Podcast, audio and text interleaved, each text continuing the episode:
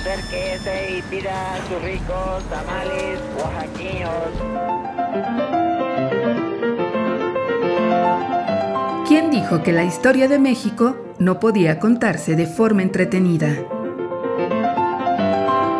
365 días para conocer la historia de México.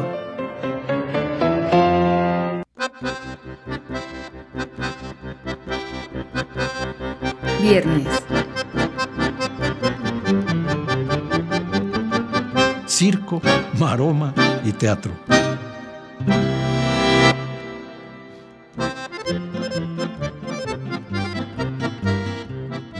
Entre bestias.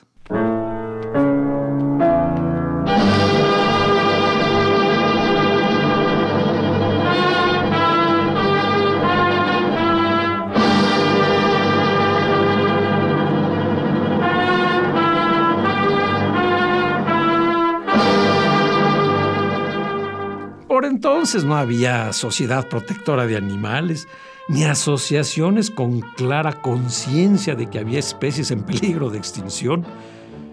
Las corridas de toros tenían amplio reconocimiento entre la sociedad, pero los empresarios buscaban con afán la manera de llenar las plazas con otros espectáculos que contribuyeran a sus bolsillos. Todo era permitido y al público solo había que darle cuerda para que se entregara con entusiasmo.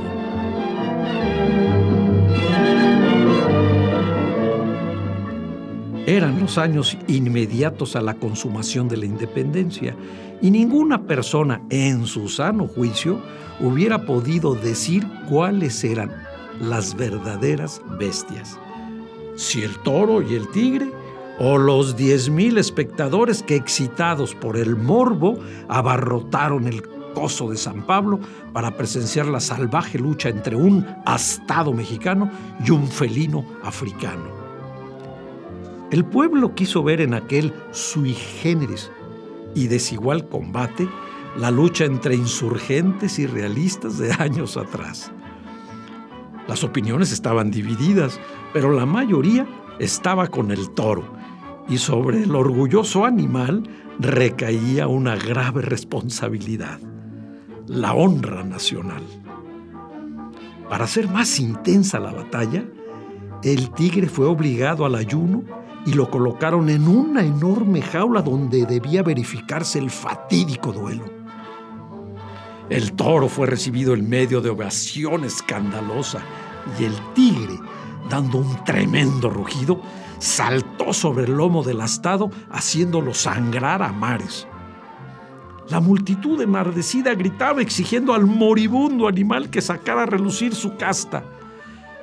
El toro, escribió Guillermo Prieto, parece que comprendió y con un esfuerzo inexplicable, súbito y acaso pudiera decirse sublime, desencajó al tigre de su lomo, lo derribó y hundió una y diez mil veces sus aceradas astas en el vientre del tigre, regando sus entrañas por los suelos.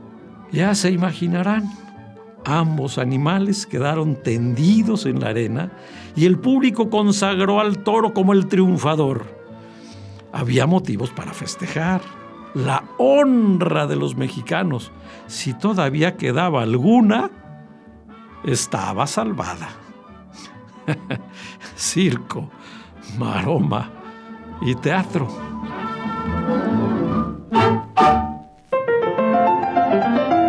365 días para conocer la historia de México. Esta es una producción de Radio Universidad de Guanajuato y la Dirección de Extensión Cultural en voz del Teatro Universitario. Serie basada en el texto de Alejandro Rosas, 365 días para conocer la historia de México.